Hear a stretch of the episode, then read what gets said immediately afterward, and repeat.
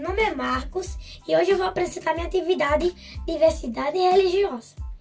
Acredita-se que as crenças têm a capacidade de unir e influenciar a personalidade das pessoas. Mais de 80% da população brasileira tem algumas crenças.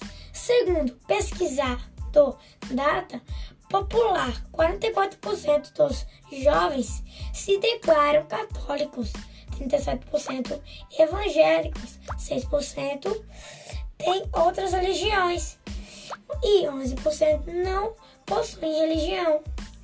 Existem muitas religiões: católica, evangélica, judeus, hindus, muçulmanos, espíritas espírita, espírita, candomblé, urbanda e budismo, entre outros.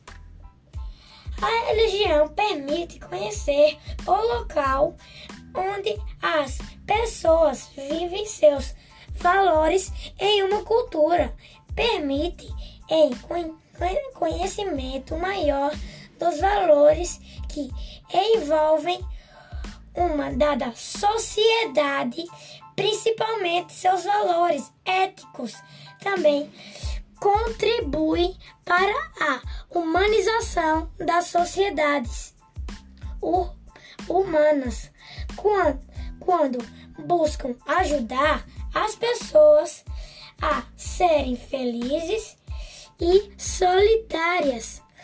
Uma comentário é que acho que não importa a religião.